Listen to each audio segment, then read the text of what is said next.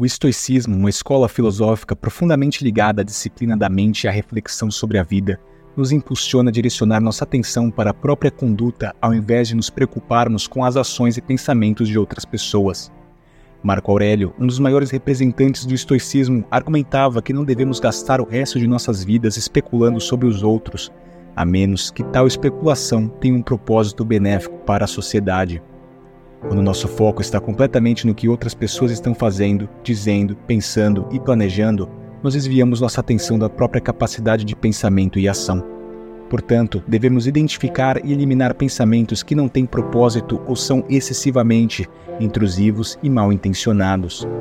Aurélio nos convida a direcionar nossos pensamentos de tal maneira que, quando questionados, possamos responder abertamente e sem hesitação. Esta prática denota modéstia, benevolência e um claro desapego de prazeres sensoriais. Ela também mostra um distanciamento da rivalidade, da inveja e da desconfiança. O homem estoico busca ser o melhor possível, agindo como um ministro das divindades em completa obediência à deidade que habita dentro dele. Este homem não permite que sua alma seja profanada por prazeres, que sua integridade seja lesada por dores, que seja afetado por insultos ou que compactue com perversidades. Ele é o lutador na batalha mais nobre, aquele que não deixa se dominar pelas paixões. Sua conduta é pautada pela justiça e ele aceita com graça tudo o que a vida lhe designa.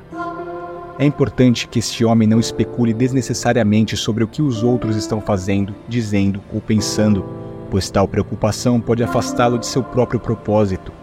Ele entende que cada pessoa tem um papel na vasta tapeçaria da existência e que é preciso ser justo e contente com a parte que lhe é designada.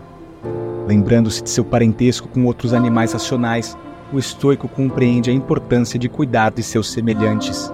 No entanto, ele mantém em mente que nem todos vivem em harmonia com a natureza e que o elogio desses indivíduos que não estão satisfeitos consigo mesmos tem pouco valor.